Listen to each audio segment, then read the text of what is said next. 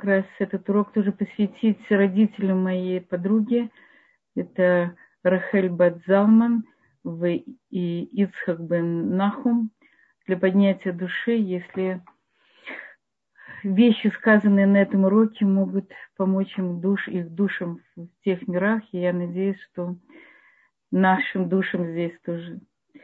Э, я хотела бы продолжить серию наших уроков о, э, о том, как мы живем в этом мире, как мы относимся к самим себе, как мы общаемся с другими людьми, о том, что есть какие-то подводные камни, которые существуют в нашей душе, в наших эмоциях, в нашей психике, что мы не всегда их осознаем.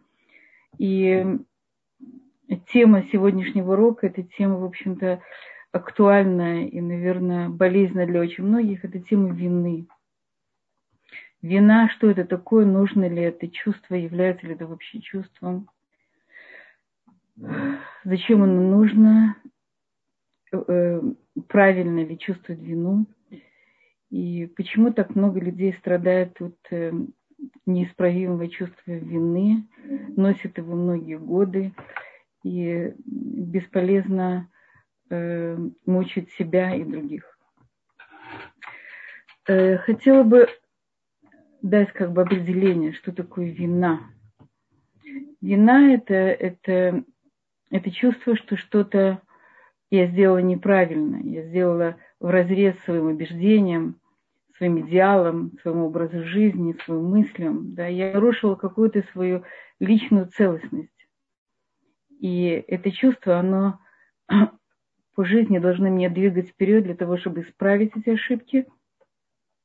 Но очень часто оно превращается действительно в тяжелое негативное чувство, которое тормозит нас, а не, не двигает, а создает только бесполезную боль. Как же различить настоящую вину и вину надуманную? И вообще, как бы, что такое, вот, по большому счету, это вина? Мы говорим, что у человека есть совесть. Совесть – это часть души. Когда-то Гитлер, чтобы стерлось имя его с памяти всего человечества, э, сказал, что совесть – это еврейское изобретение. Думаю, что вина – это часть, часть совести. То есть человек, когда он делает что-то в разрез своей совести – он ощущает вину. Он как бы компас того, я на правильном месте, неправильном месте. Я делаю то, что правильно в связи с своими идеалами, со своим взглядом в мир, в связи с ценностями, с приоритетами. Или я делаю какие-то ошибки, которые нарушают мое представление о самом себе. Мне становится стыдно самого себя или стыдно за ту ситуацию, в которую я попал. Как же различить настоящее чувство вины, и которое, безусловно, делает нас э, людьми, да, у собак, у кошек, у них нет ни совести, ни чувства любви, ни стыда. У, у человека и у еврея, сейчас одну, одну секундочку, одну секунду, я извиняюсь.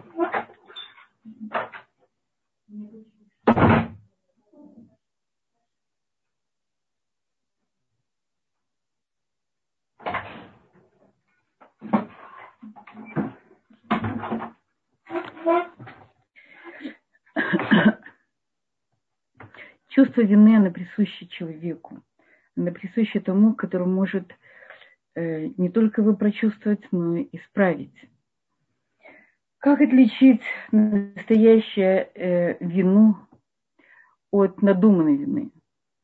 Мы часто делаем по жизни ошибки. Да? Мы говорим, что мы не идеальны, мир не идеален. У каждого человека есть право сделать ошибку, и, и он этим правом, как правило, пользуется без этого мы не были бы э, людьми, мы двигаемся по жизни, мы делаем ошибки, мы падаем, мы, встаем, говоря, что семь раз человек падает, и восьмой он встает, только это то, что делает его настоящим праведным человеком. Без падения у нас не было подъема. И поэтому часть нашей жизни – это ошибки, и мы часто себя обвиняем за то, что мы что-то сделали в жизни не так. Если это вина реальная, и действительно мы что-то что сделали неправильно в жизни, то мы можем, мы можем э, исправить, мы сможем исправить эту ошибку. Мы можем извиниться перед человеком, которого мы обидели. Мы часто не, не бываем не всегда очень чувствительными к людям, которые нас окружают. Мы можем наступить на, большую, на больную мозоль, то, о чем мы говорили раньше. Мы можем сказать неправильное слово, мы можем обидеть ребенка, да, который не всегда нам может ответить. И мы потом, э, мы потом раскаиваемся в этом. Если мы действительно э, понимаем, что происходит у нас внутри, и ощущаем, что мы сделали поступок неправильно, то мы можем сказать извини, можем сказать извини даже маленькому ребенку, который, может быть, не очень понял, что родители ошиблись. Но мы почувствовали, что было что-то неправильное. Да, я его наказала абсолютно без повода. Я его обидела, не понимая, что произошло. Я э, поощрила его брата, его отругала, хотя это было несправедливо. Я могу извиниться перед ним и исправить свою ошибку. Я могу простить себя, потому что мы часто являемся очень большими э, критиками себя, мы не прощаем себе никаких, э, никаких неправильных поступков. Внутри нас сидит этот, этот маленький ребенок, которого родители часто ругали и говорили, вот как, как ты ведешь себя. Ты должен соответствовать нормам. То, что мы говорим тебе, так, так нужно жить то, что говорят родители, то, что говорят учителя, воспитатели. Да. Если ребенок не соответствует э, требованиям взрослых людей, он ощущает, что он делает что-то не так, он ощущает себя, себя виновным. И часто ребенок растет с ощущением, что он не соответствует э, тому, что от него хотят взрослые. И тогда он виновен. Он виновен в том, что он есть, потому что он пришел тогда, когда мама делала свою диссертацию – он, он виновен в том, что он не приносит не всегда хорошие отметки, потому что э, учитель э, дал ему плохой табель с плохими оценками, значит, он не удовлетворяет требованиям своих э, родителей, они, они на него сердятся, что он мало сидит, делает уроки, не, не такой отличник, как его, как его друг по, по партии. маленький ребенок все время ощущает, что он должен соответствовать каким-то стандартам, которые, в общем-то, выбрал не он, а выбрали не взрослые.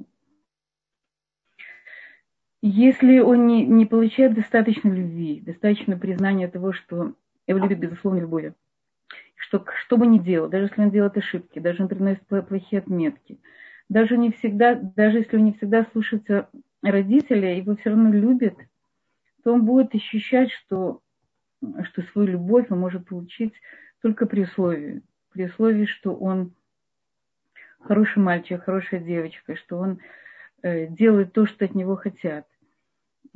Тогда он вырастает человеком, который принимает себя и любит себя, и только при условии, что он отличник.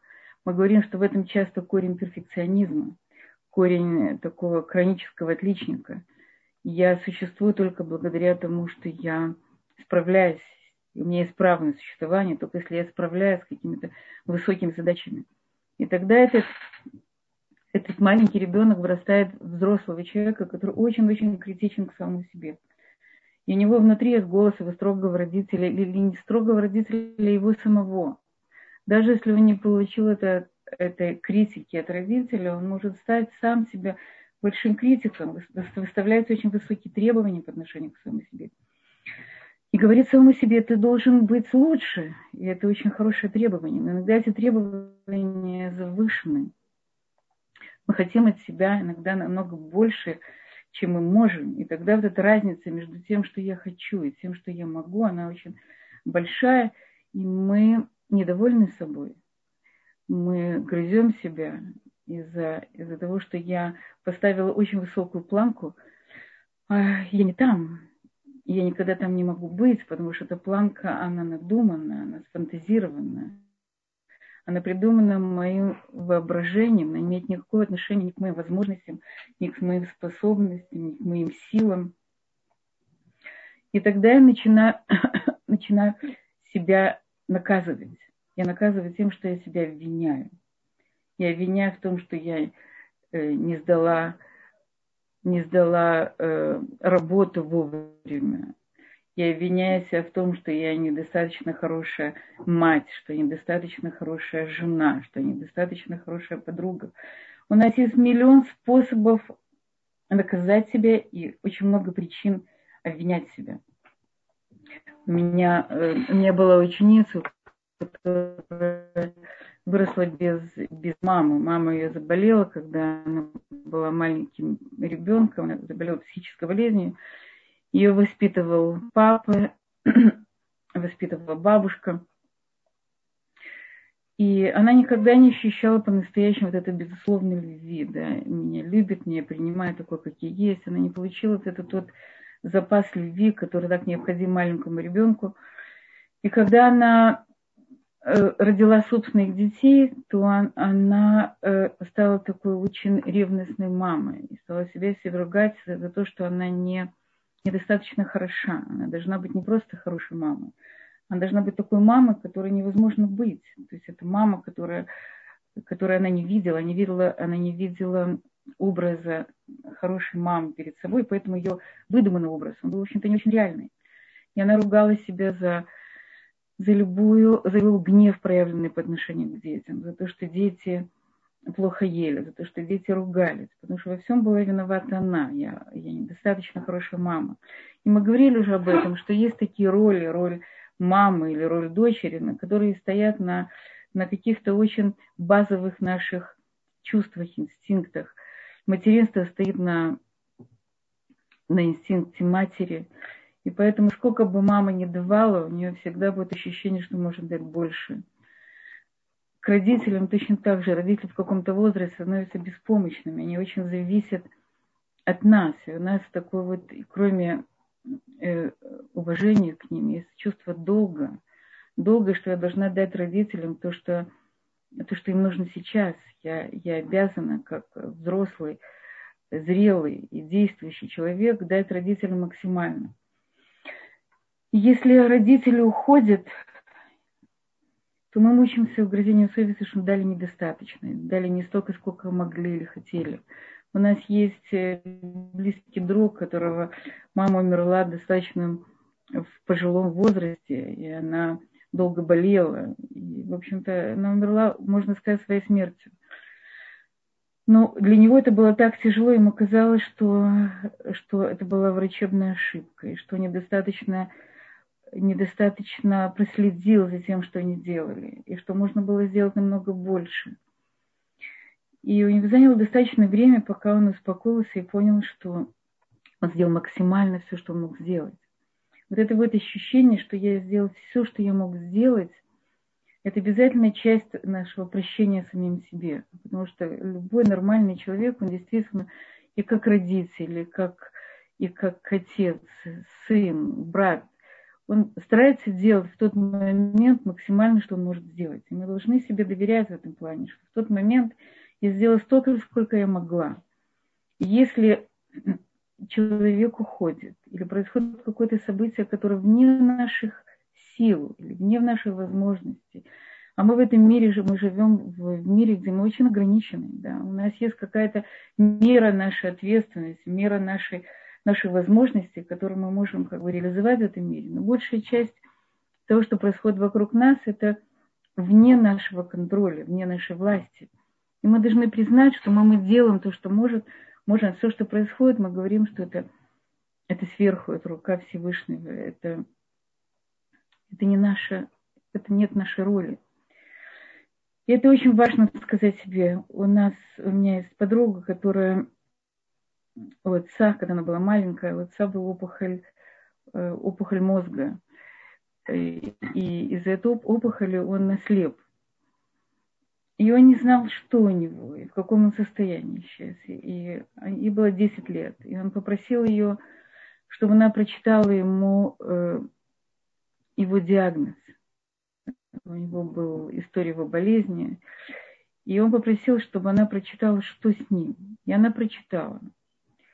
Она не знала, что она читает. Она не, знает, что это, она не знала, что это для него. Но как только он услышал, что ему осталось жить совсем не так много, какая у него болезнь, что с ним, то это в каком-то плане, так считает она, это укоротило его жизнь. То есть он достаточно быстро после этого ушел.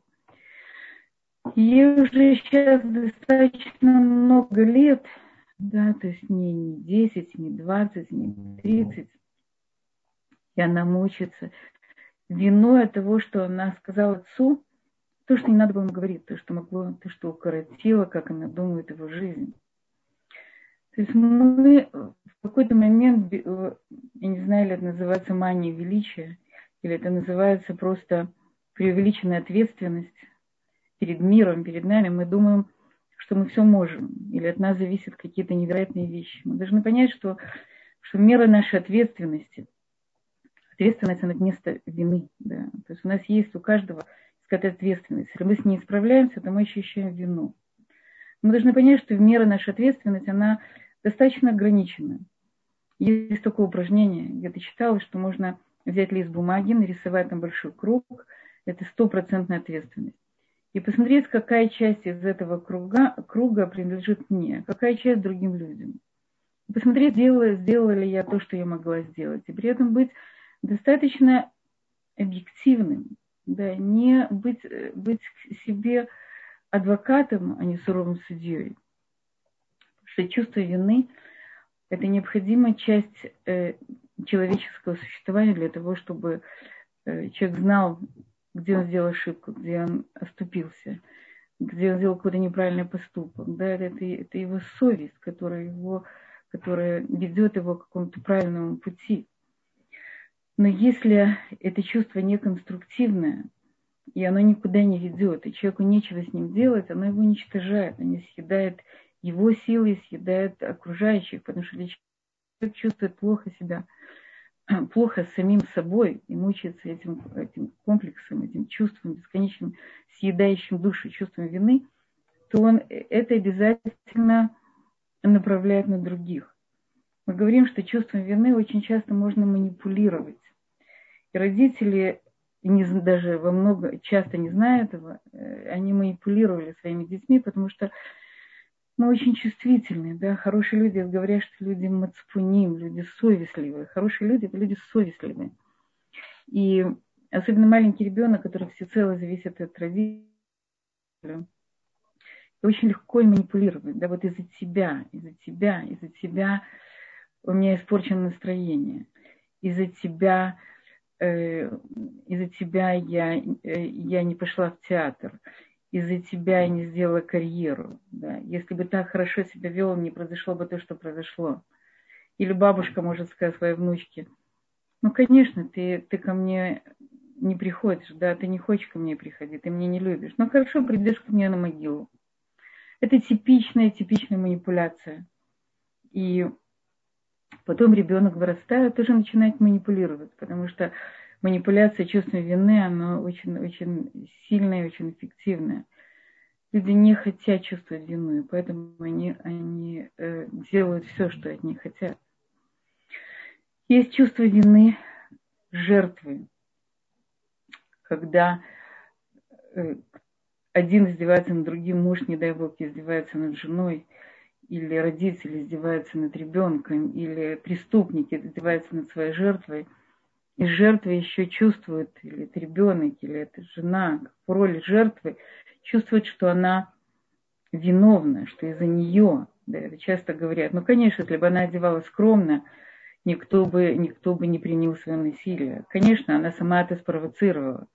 Конечно, если бы он вел себя хорошо, если бы, он, если бы слушал бы маму, если бы был бы воспитан хорошо, то этого не произошло. Но часто есть ощущение, что что если бы мы жили правильным образом и сделали все как, как по книжке или все как правильно, то не произошло бы что-то, чего-то ужасного или чего-то очень страшного.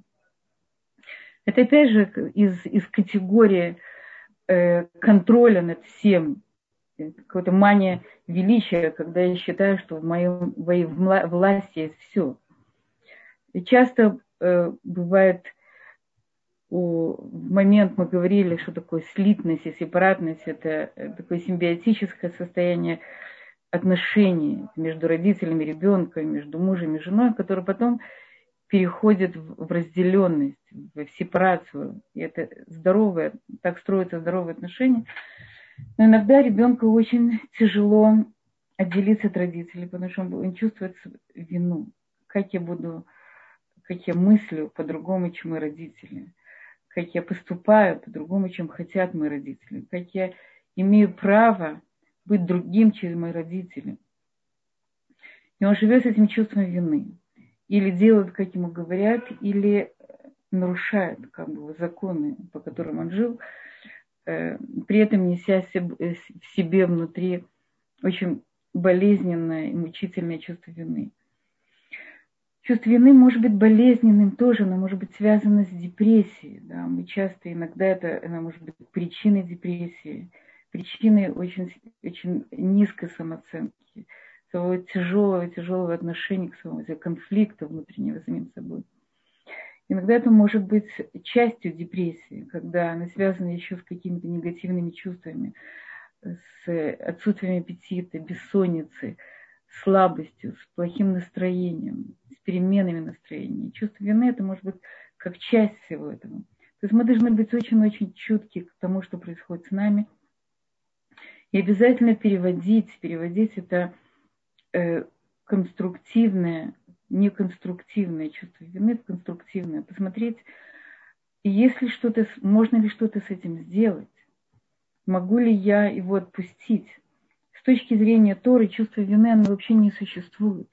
То есть вина, то есть как чувство оно не существует. Вина необходима для того, чтобы человек осознал, э, грех, какой-то неправильный поступок, то, что он сделал плохо. Это то, что было в, с Адамом решенным. Да.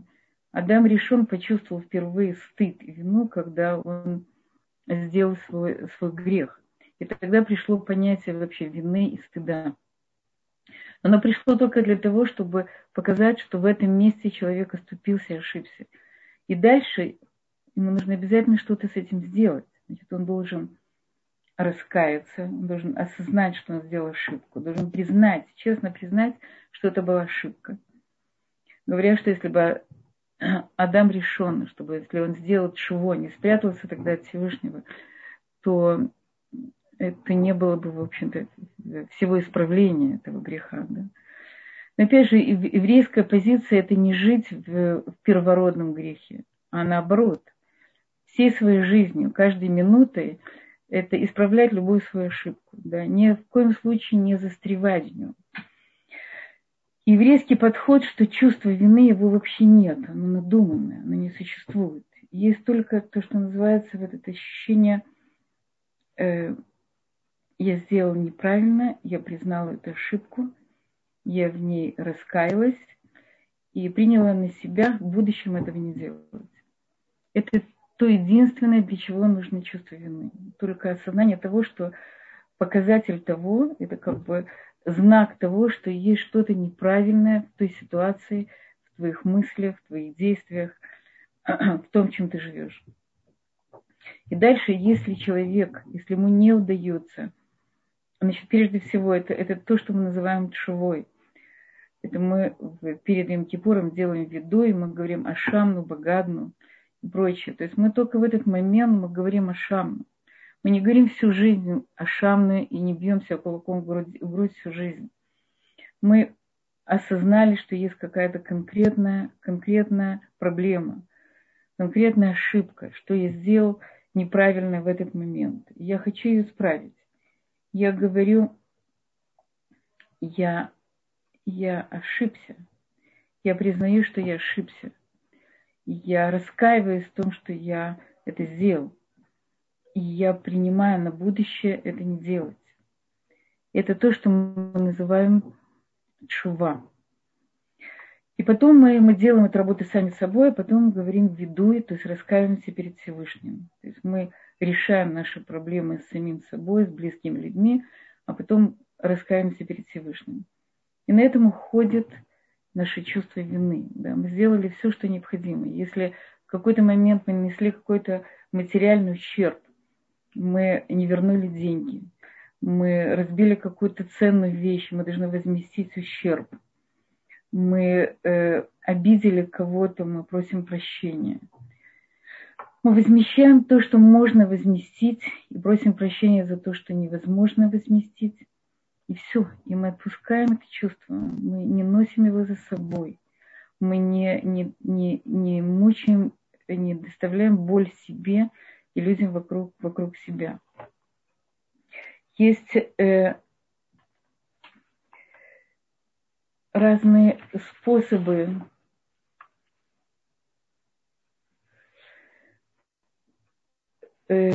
способы, я написала себе, как избавиться от чрезмерного чувства вины. Мы говорили уже об этом.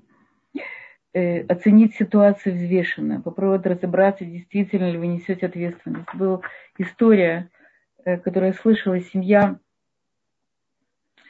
э, сын в этой семье, он э, перестал соблюдать, ушел в армию, и в армии попал в автомобильную катастрофу и погиб. И родители не могли себе простить, что они не поняли его, не приблизили, не сделали что-то для него. То есть они очень долго мучились угрызением совести, что это действительно очень трагично.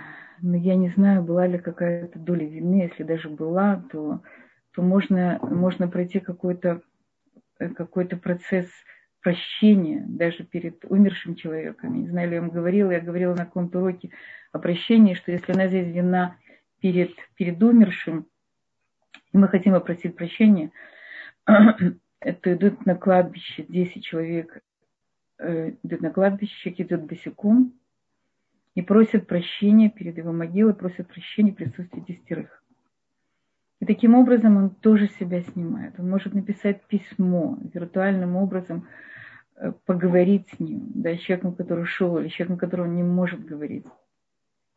Но, безусловно, не должен оставаться вот с, этим, э, с этим чувством, которое, которое нечего делать. Как бы человека нет, да, кому я скажу, что им. То есть можно сказать даже, даже человека, которому умер, или можно сказать виртуально – можно сказать его близким.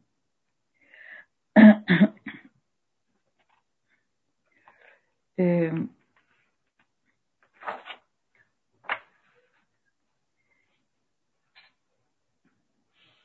Очень важно, если у вас есть это чувство, которое, с которым вы не справляетесь сами, поделиться с кем-то, пойти к профессионалу, оценить объективно, если ответственность, если ли была какая-то ответственность за то, что произошло. напишите, напишите письмо этому человеку, с которым вы хотели бы поговорить. Это один из методов прощения. Да. Просите письмо, объясните, как это было, извинитесь перед ним и тоже отпустите. Напишите, э, отпустите себя. Самое главное, мы говорим, что намного легче простить другого человека, чем самого себя. То есть вина – это прежде всего то переживание, которое необходимо человеку для того, чтобы его двигать вперед, для того, чтобы он стал лучше, для того, чтобы, для того, чтобы он изменился, да, потому что мы в этом мире живем для того, чтобы э, менять свои качества, да, исправлять свои ошибки. Мы говорим, что мы живем в, мир, в мире действия. И поэтому это чувство обязательно нужно перенести на, на уровень действия. Нужно что-то сделать с этим. Да. И тогда это избавит нас от этой, от этой тяжести. Эм, я бы хотела, я думаю, что, наверное, у вас есть очень-очень много вопросов, потому что тема вины мне задавали на других уроках тоже. Эм, то есть еврейский, мы сказали, что еврейский взгляд на вину, он очень конструктивный. Он ни в коем случае в еврействе вообще нет понятия вины. Как-то Раборх Бер пришел к Хафецхаиму и сказал ему, знаете, у меня отец очень болел, я сделал для него все, что мог, но, но в момент его смерти меня было рядом, я, наверное, мог бы ему помочь. И тогда Хафецхаим сказал, ну, ну сделай чего? Раскайся, прими себя на следующий раз, если будет похожая ситуация, может быть, не с твоим отцом, с каким-то другим человеком, ты справишься, ты справишь прежде всего, прежде всего какое-то качество в самом себе. Для своего отца ты сделал максимально все, что мог. Мы говорим, что есть понятие это я сделал все, что мог. Даже если нам сейчас кажется, что можно было сделать больше, нужно всегда себя успокоить и сказать, на тот момент я был в самой идеальной, правильной форме. Я не мог быть другим. Я сейчас смотрю другими глазами, но тогда я сделал максимум. Мы говорили об этом, что есть понятие э, само има да я. Има – мама, которая самое лучшее для своего ребенка, которая делает для себя максимально на тот момент, в то время этому ребенку. И на самое лучшее для него. И поэтому очень важно разрешить какие-то свои внутренние конфликты. Наши внутренние конфликты, они часто мешают нам объективно посмотреть на ситуацию. Часто человека разрывает какие-то э, внутренние, он, он хочет быть Э, он хочет заниматься музыкой, в то же время ему нужно написать какую-то, написать дипломную работу. И тогда какие-то две части его я, они, они конфликтуют и говорят, что я, я виновата перед той частью, я виновата перед той, которая должна писать дипломную работу, я забираю это время, эти силы забираю на, на то, что я занимаюсь каким-то хобби. Я знаю, у меня была ученица, которая писала дипломную работу для своего, не дипломную, а диссертацию писала для своего отца. То есть ей это не нужно было, ей была неинтересной темой, неинтересна была диссертация, но отец настолько хотел, и она чувствовала такую сильную вину перед ним, что она писала диссертацию, несмотря на то, что требует огромных, огромных усилий. То есть мы должны быть очень честны самим собой. То есть это то, что я говорю на протяжении многих уроков, что посмотреть глубоко внутри себя и понять, что мной управляет. Или те манипуляции, которые когда-то применяли на, на мне, сейчас я применяю на своих близких, на своем муже, на, на своих детях, да, для того, чтобы контролировать или управлять ими. Мучились я, мучаюсь ли я угрызением совести, которое идет из прошлого, того, что я не могла, не, не прощая себе, так как я не прощаю своей маме, которая мне не додала я хочу быть мамой, которой, э, которой невозможно быть. Я, я хочу быть тем человеком, который, э, которого нет в мире, не может быть. Да, это человек надуманный. Я не очень понимаю свои возможности, свой мир ответственности, свои взлеты и падения. Не понимаю, что я ограничен в этом мире, что, я, что у меня есть свои слабости, что у меня есть свои, э, свое право на, на несовершенство и сужу себя строго, и живу с этим чувством вины, которое, которое, которое забирает только мне силы. Оно, оно живет внутри меня, и оно накапливается.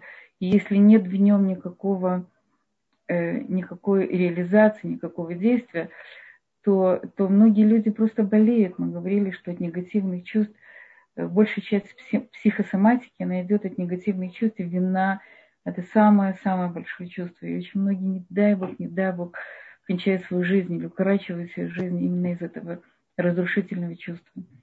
Поэтому я призываю вас разобраться с самим себе, посмотреть, где это чувство у вас э, сидит, в каком месте, в груди, в голове, в ваших действиях, в ваших мыслях, где, где оно вам мешает, а где оно помогает. Как вы общаетесь с близкими вами людьми, не являетесь ли, не являетесь ли вы сами очень большим манипулятором. Не является ли для вас это э, э, способом контролировать ваших детей, вашего мужа, студентов, людей, сотрудников, тех, кто вас окружает. Всегда старайтесь не, не, не вызывать в других людях чувство вины. Наоборот, успокаивайте, обличать, потому что это действительно очень болезненное чувство. Не, не давайте другим людям страдать, также не давайте страдать самим себе. И я бы хотела ответить на какие-то вопросы. Я уверена, что их должно быть немало. И, может быть, благодаря им мы откроем еще какие-то стороны этой темы. Спасибо, Хана. И здесь нам одна из наших слушательниц задает вопрос, если невозможно исправить или поздно исправить, как быть в такой ситуации? Если возможно что? Если невозможно исправить или уже поздно что-либо исправить. Э, смотрите, есть какие-то вещи, которые исправить невозможно, но мы можем, мы можем э, раскаяться в них. То, что я сказала, мы можем сделать шву. И в следующий раз, если будет похожая ситуация не с этим человеком, а с другим, мы поступим иначе. То есть по отношению к этому человеку, я на предыдущем уроке рассказывала, был случай, когда женщина в, сидела в тюрьме, я на каком-то из уроков рассказывал, сидела в тюрьме, потому что она э, подожгла человека, который хотел ее изнасиловать. Она облила его э, спиртами, подожгла. Она, она не думала, что он сгорит, она хотела его напугать, но это то, что произошло.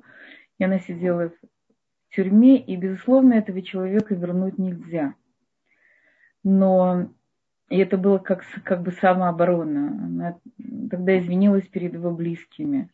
Она поняла, что, может быть, и не нужно... Я не, я не знаю, что она поняла для себя, но есть какие-то вещи, безусловно, что невозможно вернуть. Но какую-то внутреннюю работу можно провернуть, и можно, и можно, и нужно попросить прощения Всевышнего, если не можем просить у человека. Или попросить прощения умершего человека. То есть на каком-то уровне мы можем ситуацию изменить, исправить. Если не на физическом, то на виртуальном, на духовном, на эмоциональном.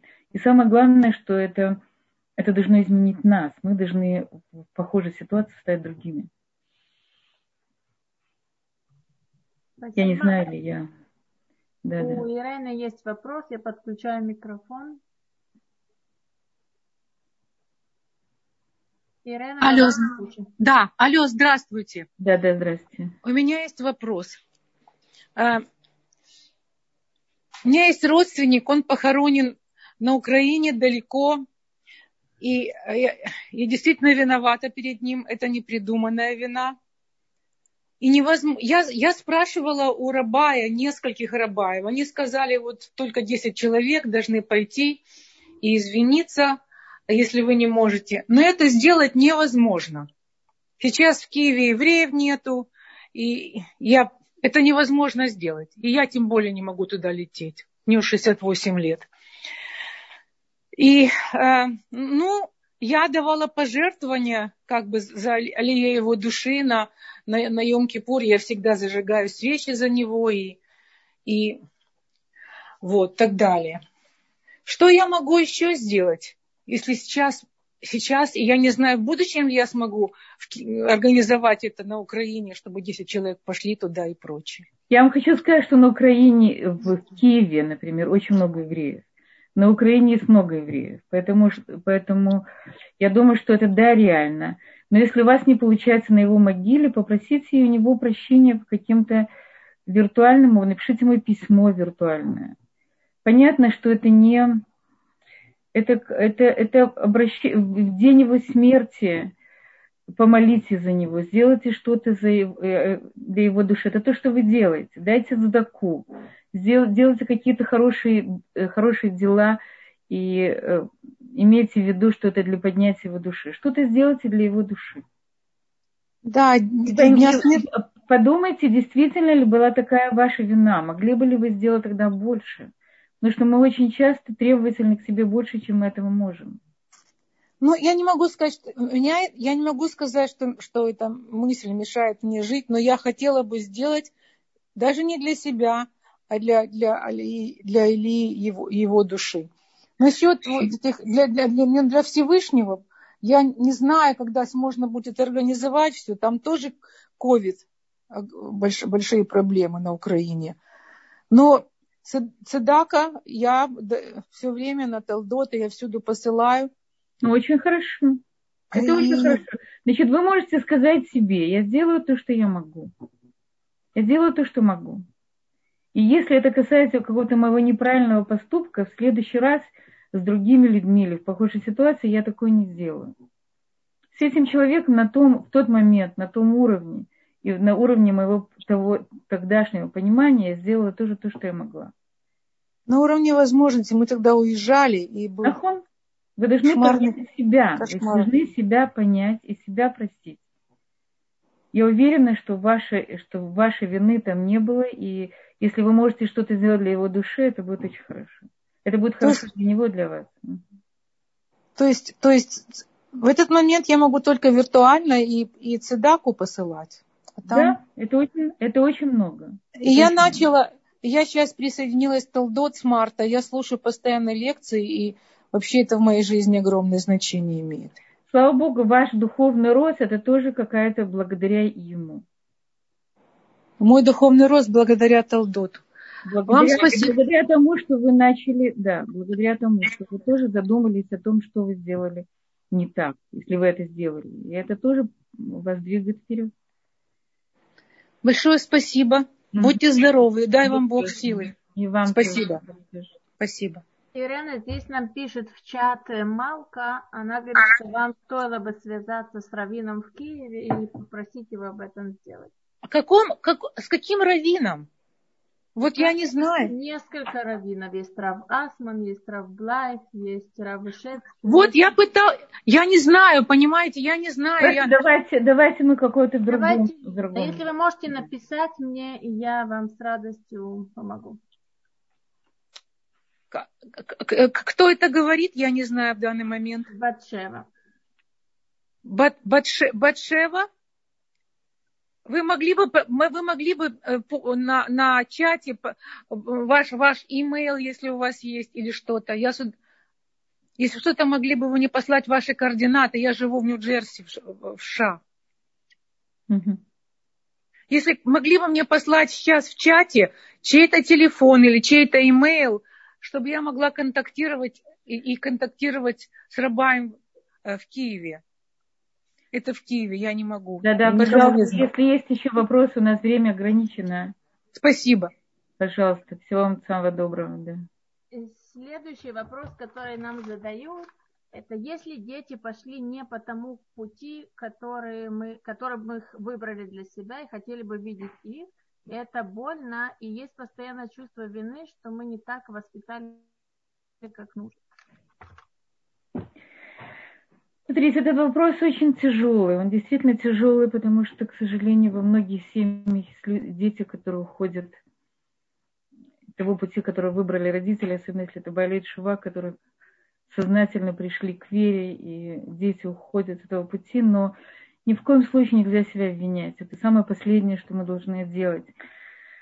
Мы должны посмотреть, даже если были ошибки, которые мы сделали, да, это была тоже часть той жизни, или часть нашей сегодняшней жизни. Мы должны простить себе за эти ошибки, понять, что дети – это другие люди. Это не наши ноги, руки, головы, а абсолютно самостоятельные, самостоятельные люди, которые пришли в этот мир с какой-то целью. И иногда их цель – Хотя это звучит очень больно, это спуститься для того, чтобы потом подняться. Равбойра говорил, что это высокие души, которые, которые э, уходят, они могут уйти из соблюдения, уйти из еврейской жизни, потом они возвращаются для того, чтобы снизу поднять какие-то другие души. То есть есть для всего есть какой-то духовный смысл. Поэтому ни в коем случае, это самая неправильная вещь, это обвинять себя, обвинять их, да сделать то, что мы можем. У нас есть семья, где наши соседи, они сами герои цедек, такие очень праведные люди. Из семи детей пять детей ушло из Торы. И они их, они их принимают в гости, они хорошо к ним относятся, они их любят, они продолжают быть с ними в близких, на близких отношениях. Они остались их родителями, те остались их детьми но они, они, они верят в том, что они найдут свой правильный путь и придут к этому. И только если мы действительно, если мы грызем и упрекаем себя, то мы будем грызть и упрекать их.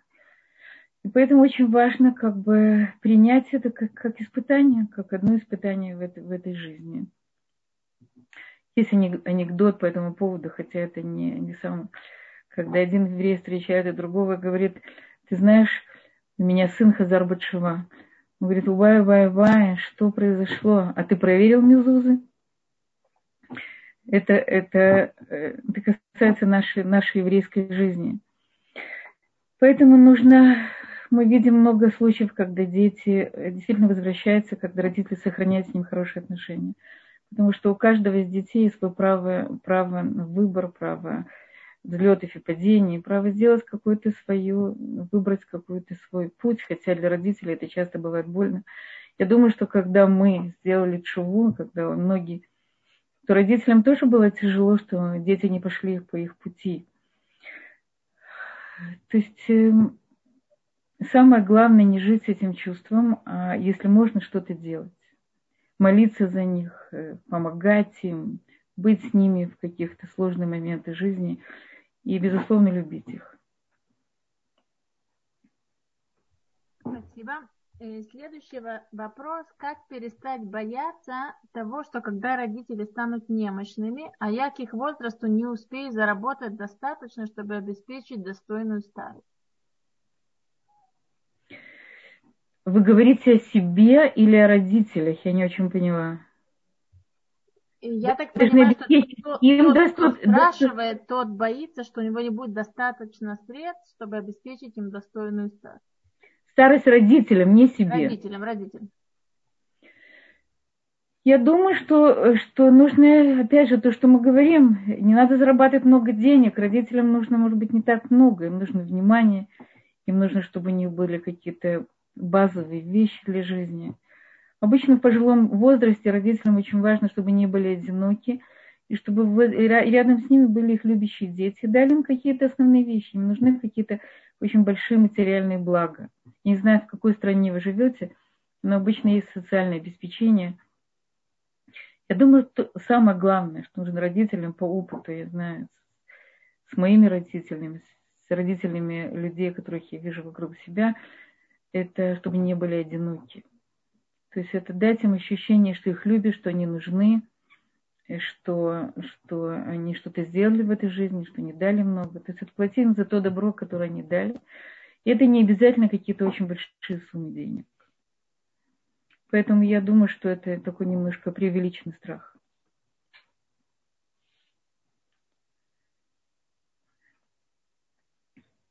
Э, Следующий вопрос, который к нам поступил в чат, я зачитываю.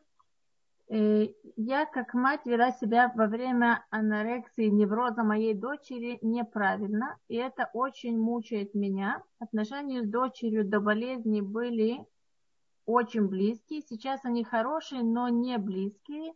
Я уже много раз просила у дочери прощения, но меня постоянно чувствует, э, мучает чувство вины и не знаю, как от этого избавиться.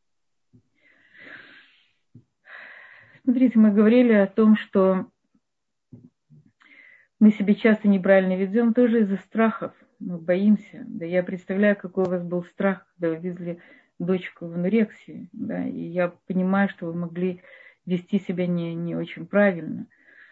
Э, прежде всего, вы должны простить себя сами. Да я не думаю, что ваша дочка вас не прощает. Я думаю, что она переживает какие-то сложные моменты своей собственной жизни. Если даже не прощает, то это какая-то ее работа.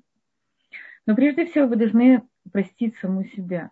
Вы, наверное, человек, которому очень тяжело принимать собственные ошибки.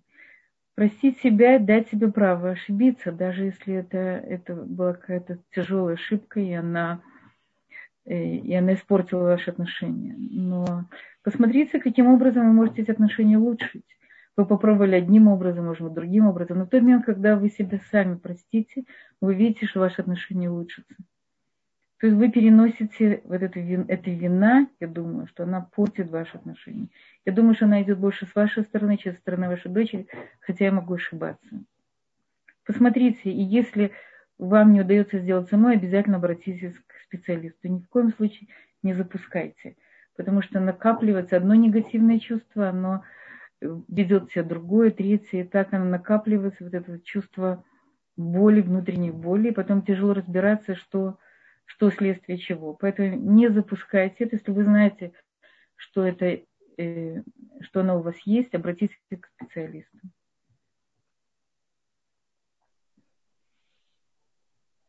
Здесь Малка нам пересылает телефон э, Равина в Киеве для Ирены. Если вы можете, запишите 38 044 235 90 82. Если есть еще вопросы, мы с радостью их озвучим или подключим вам микрофон. На данный момент я пока не вижу больше вопросов. Я хотела еще сказать, да, и чувство вины, когда человек считает, человек считает, что, что он у кого-то что-то отобрал, да, что если он успешный, а другой нет, значит, потому что он, э, у кого-то забрал свое, его, его долю счастья. Да он как бы чувствует себя ответственным за справедливость в, в мире. Это, не дай бог, это бывает в ситуации, когда кто-то погибает, он нет, в какой-то автокатастрофе. Я, я знаю такой случай, очень трагичный случай, когда в войне, в одной из израильских войн, э, погибли друзья одного молодого человека, и он от, от ужасов, от ощущения, что от этой потери, от того, что он жив, а они нет, он покончил с собой. Это такой очень тяжелый, трагичный случай. И очень важно понять, что мы не ответственны за благо и за справедливость в этом мире. И что если нам хорошо, мы должны благодарить Всевышнего, что нам хорошо. И если другому человеку нужна наша помощь, то да, но мы не распределяем благо в этом мире. И мы не должны чувствовать себя ответственным за счастливую жизнь другого человека, если это не в наших силах. Но прежде всего это все равно, как э, взять талантливого э, ребенка и не дать ему возможность развиваться так, чтобы он стал похожим на э, средних детей. То есть если у нас есть если у нас хорошая жизнь, у нас есть способности, таланты, деньги, то, слава Богу, нам Всевышний дал то, что не дал другому, а другому дал то, что не дал нам для какой-то другой задачи. Это тоже один из комплексов вины. Вообще есть очень-очень много комплексов вины по очень разным поводам. Человеческое воображение, оно очень развито, и поэтому можно чувствовать вину по, по любому поводу. И очень важно, конечно, разобраться. Мы очень часто не осознаем, что это чувство вины. Что иногда это чувство вины проскальзывает, и оно может быть даже терапевтическое для нас, чтобы мы э, как бы проследили его и избавились от него, и поняли, что, что тогда, в тот момент я сделала все, что я могла. Я когда-то рассказывала вам историю об одном э, молодом человеке, который оставил свою сестру, его больную мать, уехал за границу, они стали в Советском Союзе. И я рассказывала в, в контексте ошибки, но там был еще контекст очень большой вины. Вины, вины, почему я оставил, как я мог это сделать, как я мог э, больную маму и сестру оставить, что же я такое наделала. И эта вина – эта вина э, была с ним 35 лет. Я рассказывала на каком-то уроке об ошибках, я не помню, о том, что не было, не было хороших семейных отношений, не было хороших отношений с детьми, потому что эта вина заполняла всю жизнь. Не только тогда, когда его сестра сказала, слушай, я так благодарна тебе за то, что ты мне дал, за эти годы, которые я была одна, за ту ошибку, которую ты сделал. Я благодарна тебе за все. Тогда он отпустил эту вину, их семейная жизнь наладилась, и, и, он, и он просто был безмерно благодарен за то, что это произошло, потому что 35 лет жизни, наполненной вины, это, это очень тяжелый опыт.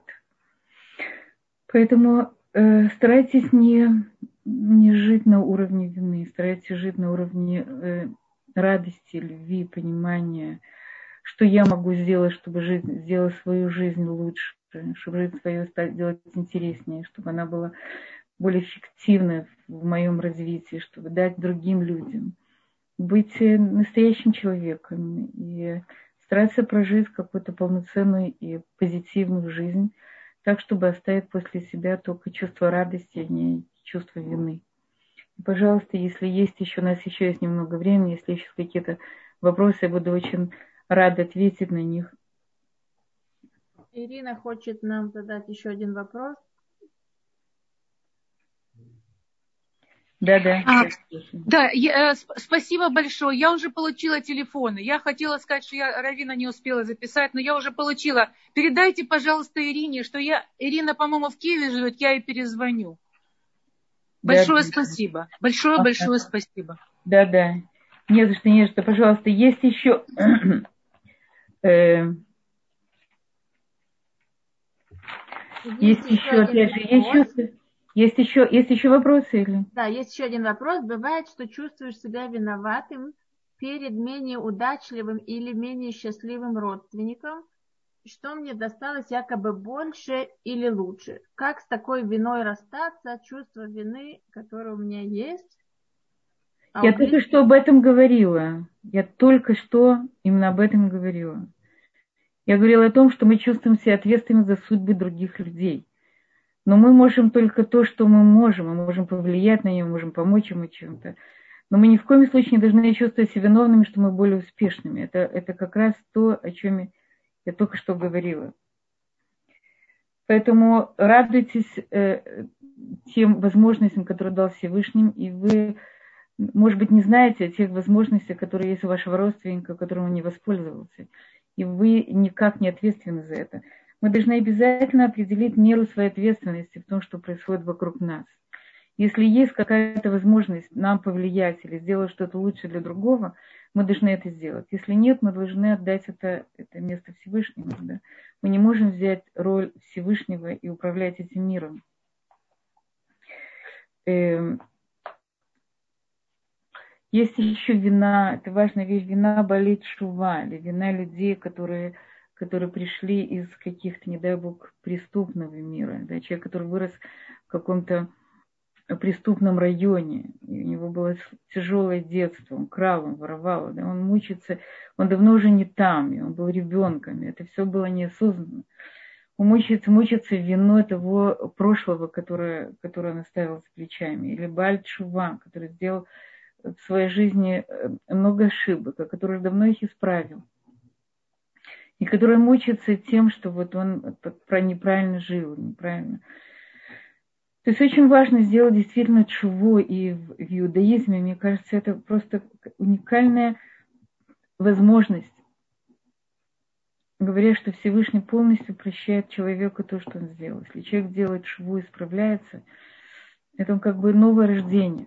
Он становится другим человеком. И очень важно нам это знать, верить и понимать, что мы не те люди, которые когда-то сделали какие-то очень тяжелые, может быть, может быть, тяжелые поступки, иногда это очень преувеличено. После чего мы становимся другими людьми, это новое рождение. И каждый раз после того, как мы делаем ошибки, и мы снова становимся на ноги, исправляем их, мы, это как бы новое рождение. Поэтому не бойтесь, э, не, не надо делать ошибки специально, но не бойтесь осознавать свои ошибки, признавать их, и исправлять их. Мы через это исправляем себя, исправляем мир, становимся только лучше. И, и главное не жить на уровне вот негативных эмоций, которые, которые мы наказываем себя, которые ничего не приносят нам хорошего, позитивного, кроме того, что забирает у нас то, что дал на Всевышний для настоящей работы. Пожалуйста, я не знаю, есть время, есть Вопросы? Вопросов больше нет. Наше время подошло к концу. Я напоминаю, что следующий урок у нас состоится ровно через неделю, в воскресенье, в 8 часов. И рады будем вашему присутствию. Всем хорошей недели. Спасибо большое, Хани, за замечательный урок. Желаем всего самого лучшего, и чтобы у вас в душе были только радость, счастье, любовь и самые позитивные чувства. И ни в коем случае, чтобы не было чувства вины. Всего самого доброго.